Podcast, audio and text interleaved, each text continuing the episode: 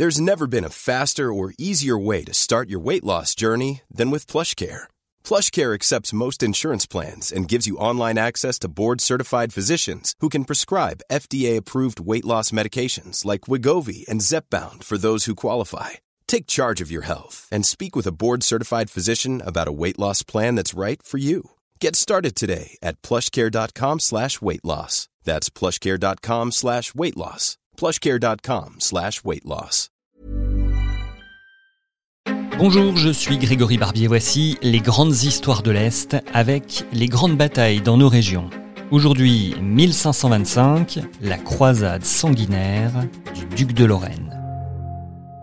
Une révolte face au manque de nourriture et aux conséquences des aléas climatiques, une lutte contre des impôts jugés injustes et certaines décisions considérées comme arbitraires, nous sommes bien en 1524 et déjà la colère gronde, en particulier dans l'est de la France.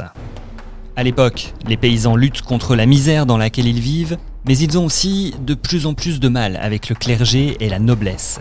Les habitants de la campagne réclament un peu plus d'égalité, ils veulent la suppression d'impôts féodaux, la transformation de la justice seigneuriale, mais ils militent aussi pour l'abolition du servage, l'esclavage, et pour le droit de chasse et de pêche. En résumé, ils n'en peuvent plus, et c'est cette tension qui va mener à un massacre. Mais d'abord, revenons aux origines de cette révolte. Nous sommes au nord de l'actuelle Suisse, et les paysans refusent à leur seigneur une corvée jugée abusive. Cela va mener à une insurrection qui gagne vite l'Allemagne centrale et prend une connotation religieuse. Face à eux, les nobles se regroupent pour lutter au sein de la Ligue de Souabe, et c'est l'heure du premier combat. Le 12 avril 1525, les révoltés allemands sont écrasés, mais sans toutefois éteindre le mouvement qui se poursuit en Autriche. De l'autre côté du Rhin, la colère monte également. Deux jours après cette première défaite, les paysans prennent tout le monde par surprise. Ils pillent le monastère d'Altorf, dans le Bas-Rhin et ils deviennent rapidement les maîtres de l'Alsace. Il faut dire qu'ils ont reçu des renforts venus de Suisse et d'Allemagne. Et petit à petit, c'est la partie orientale du duché de Lorraine qui est visée. Les révoltés arrivent à Blamont, à Saint-Dié, à Dieuze, avec à chaque fois la même organisation, un regroupement autour d'un chef et dans un camp. Un vrai lieu de rendez-vous où se regroupent les nouveaux arrivants. Un des camps les plus importants est celui de l'abbaye d'Herbitsheim, entre Sarreguemines et Sarunion on y trouve près de 4000 personnes. A l'inverse, certaines cités se referment à l'approche des paysans. Strasbourg, par exemple, refuse d'ouvrir ses portes et attend des secours. Les nobles ne comptent pas se laisser faire, à commencer par le duc Antoine à Nancy. Aidé par toute la noblesse du duché et le roi de France, il monte une expédition militaire et regroupe une puissante armée on parle quand même de 12 000 à 15 000 hommes. Alors il y a des Français, mais aussi des fantassins venus d'Allemagne et des Pays-Bas, des guerriers espagnols et même des mercenaires albanais, que des professionnels de la guerre.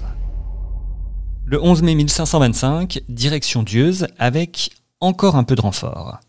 Les deux frères du duc de Nancy sont arrivés avec des combattants, des noms qui vous sont familiers si vous êtes de Nancy, on a Claude le Lorrain qui est gouverneur de Champagne, mais aussi Louis de Vaudémont qui a rassemblé toute sa troupe à Pont-à-Mousson. Tout va se jouer à Saverne à partir du 13 mai. Les habitants favorables aux paysans ont fait rentrer ces derniers sans problème.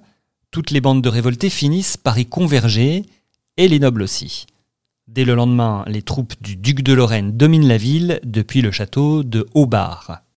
Chacun s'observe, la tension monte jusqu'à ce tragique 16 mai.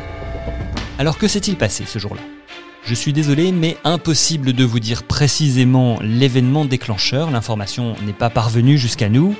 Ce que l'on sait, c'est que la confrontation dégénère à Lupstein, à une douzaine de kilomètres de là. De nombreux rebelles et des villageois sont tués, les maisons sont brûlées. À partir de ce moment-là, Antoine, le duc de Nancy, ne veut plus négocier. Il est sûr de sa force. Il exige désormais une reddition immédiate, alors que les paysans veulent sortir avec leurs armes. Le lendemain, c'est une simple bagarre qui va virer au massacre. Le duc ne peut pas retenir ses hommes qui tirent sans pitié. Les chiffres les plus hauts avancent un total de 20 000 paysans morts à Lupstein et Saverne. Le 18 mai, l'armée des nobles lorrains quitte Saverne. La bataille est terminée, mais il y a d'autres combats à mener. Parmi les autres bandes d'Alsace centrale dont il faut mater la rébellion, la plus importante est celle d'Ebermünster, près de Célestat. Là, les paysans possèdent des arquebuses et de l'artillerie trouvées dans les places occupées, mais malgré quelques soldats suisses de leur côté, la bataille est déséquilibrée. 500 morts dans l'armée ducale, contre plus de 4000 chez les insurgés. À partir de là, on considère que l'expédition lorraine est définitivement victorieuse. Les soldats auraient même pu aller un peu plus loin, car la révolte continue dans le sud de l'Alsace, jusqu'à toucher Belfort et Montbéliard. Mais Antoine préfère s'arrêter là. Sa principale préoccupation était que le mouvement ne s'implante pas en Lorraine. Et c'est une réussite.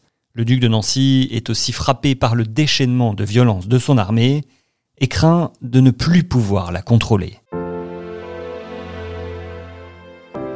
Quand il revient à Nancy le 24 mai, il est célébré en héros. Le pouvoir politique exploite ce succès, le clergé aussi. Un pèlerinage naît même de l'événement, celui de Notre-Dame de Bonne Nouvelle, une statue qui aurait annoncé la victoire de Saverne aux Nancéens. On écrit aussi sur ces batailles, on a par exemple ce livre de Nicolas de Volsire, Histoire et recueil de la triomphante et glorieuse victoire obtenue par Antoine en défendant la foi catholique, notre mère Église et vraie noblesse. Et encore, je ne vous ai lu qu'une partie du titre. Alors comme on en sait un peu plus sur cette période grâce à lui, je vais vous dire quelques mots de Nicolas de Volsire. En plus, c'est un local, il est né à Sérouville dans le nord de l'actuelle Meurthe-et-Moselle. Après avoir étudié à Cologne puis à la Sorbonne, il est revenu vers 1510 servir le duc de Nancy, et il relate avec précision les événements et les horreurs dont il a été témoin. Alors certes, pas sûr qu'il soit très objectif quand il raconte comment son maître a obtenu une triomphale et glorieuse victoire sur ces mécréants trompés et égarés d'Alsace, mais pour lui, les leçons du passé doivent permettre de gouverner le présent.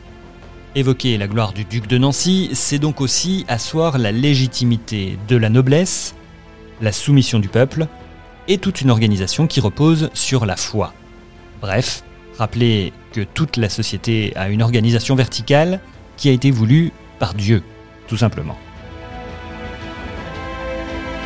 En 1548, un autre ouvrage raconte cette histoire, écrit par un chanoine de Saint-Dié, et désormais, une image s'est imposée, celle du duc de Lorraine guerrier de la chrétienté, bras armé de l'Église catholique, successeur des croisés.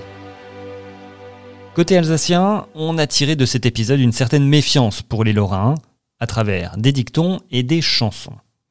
Même si, en réalité, paysans lorrains et alsaciens se sont parfois battus côte à côte contre des pouvoirs religieux et aristocratiques qui eux aussi se sont unis pour les abattre. C'était les grandes batailles dans la série Les grandes histoires de l'Est. Si vous voulez en savoir plus, un livre, Les grandes batailles, écrit par Jérôme Estrada et dont est extrait ce podcast. Je ne vous le dis pas souvent, mais merci vraiment de nous écouter de plus en plus nombreux. Et à bientôt pour une autre bataille historique.